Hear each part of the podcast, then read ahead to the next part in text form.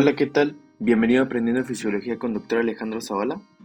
En este episodio vamos a revisar los puntos más importantes de grupos sanguíneos. Existen dos sistemas que nos ayudan a clasificar a la sangre. Uno de ellos es el sistema ABO. Este clasifica la sangre en sangre tipo A, sangre tipo B, sangre tipo O o sangre tipo AB. El sistema RH es otro sistema que nos ayuda a clasificar la sangre en sangre positiva o sangre negativa. De tal manera que tenemos ocho tipos de sangre.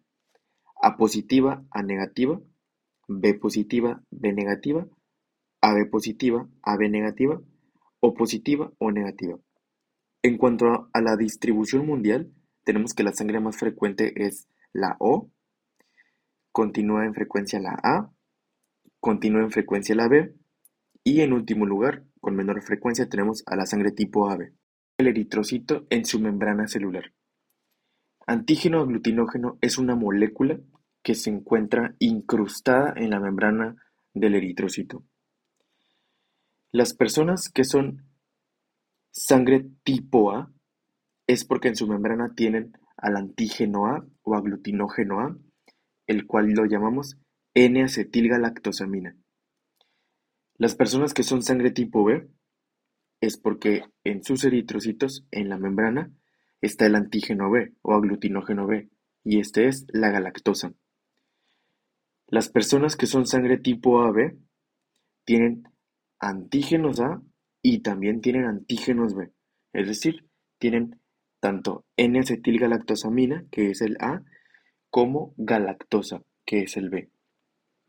Las personas que son sangre tipo O es porque en sus eritrocitos no hay antígenos presentes, no hay N-acetilgalactosamina y tampoco hay galactosa. En cuanto a la herencia de los grupos sanguíneos, un individuo hereda un alelo de cada progenitor. Es decir, un individuo recibe un alelo de papá y recibe un alelo por parte de su mamá. Estos alelos Pueden ser tres, uno de estos tres.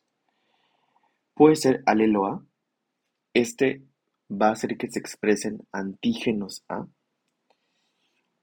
Puede ser alelo B, este va a ser un generador de antígenos B.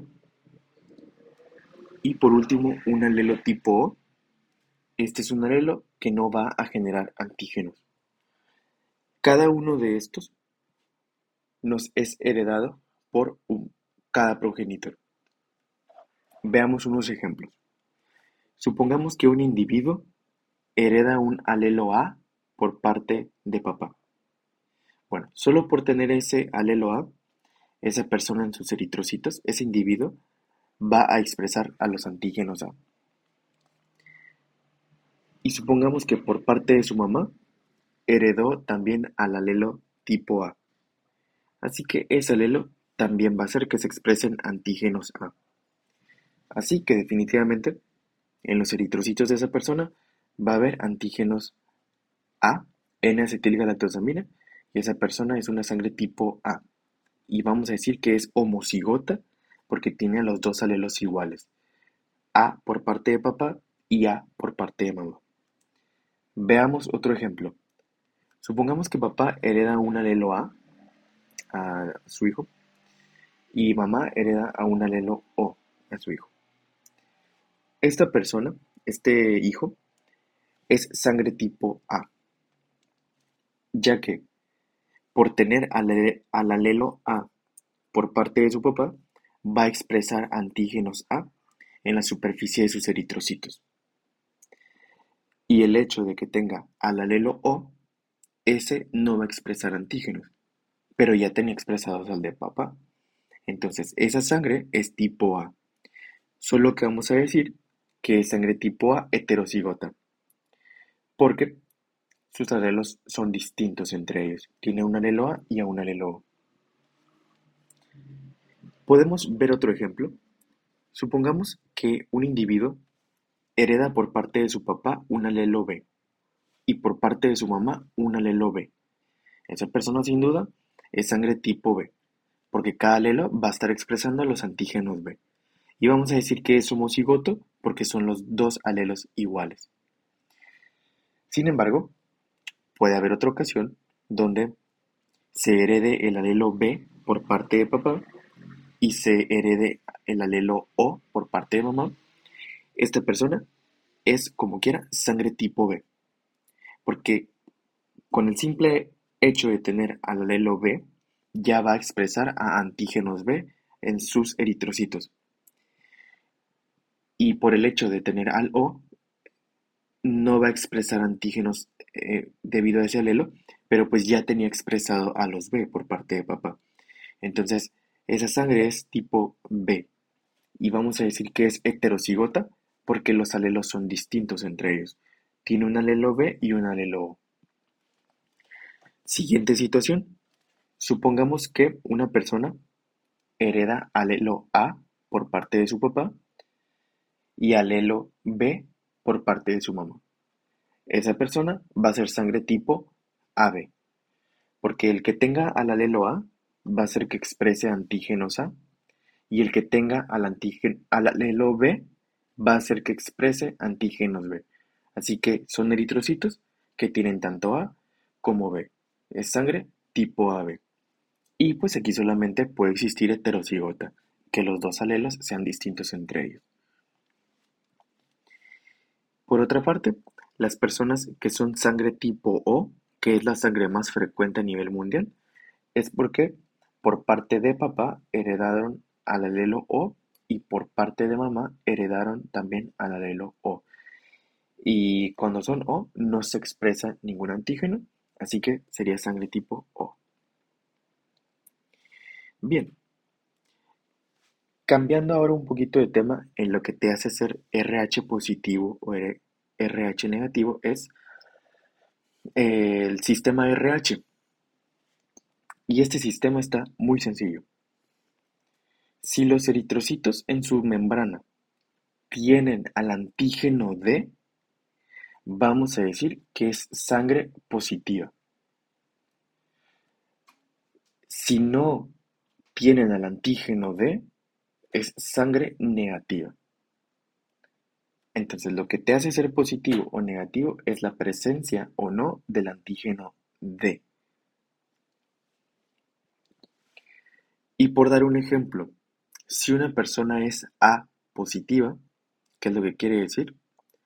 Que en sus eritrocitos tiene el antígeno A y tiene el antígeno D. El A hace que sea del grupo sanguíneo A y el que tenga el D hace que sea positivo.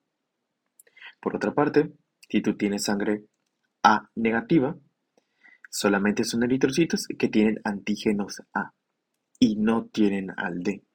Así que solamente sería A y en este caso negativa. Listo.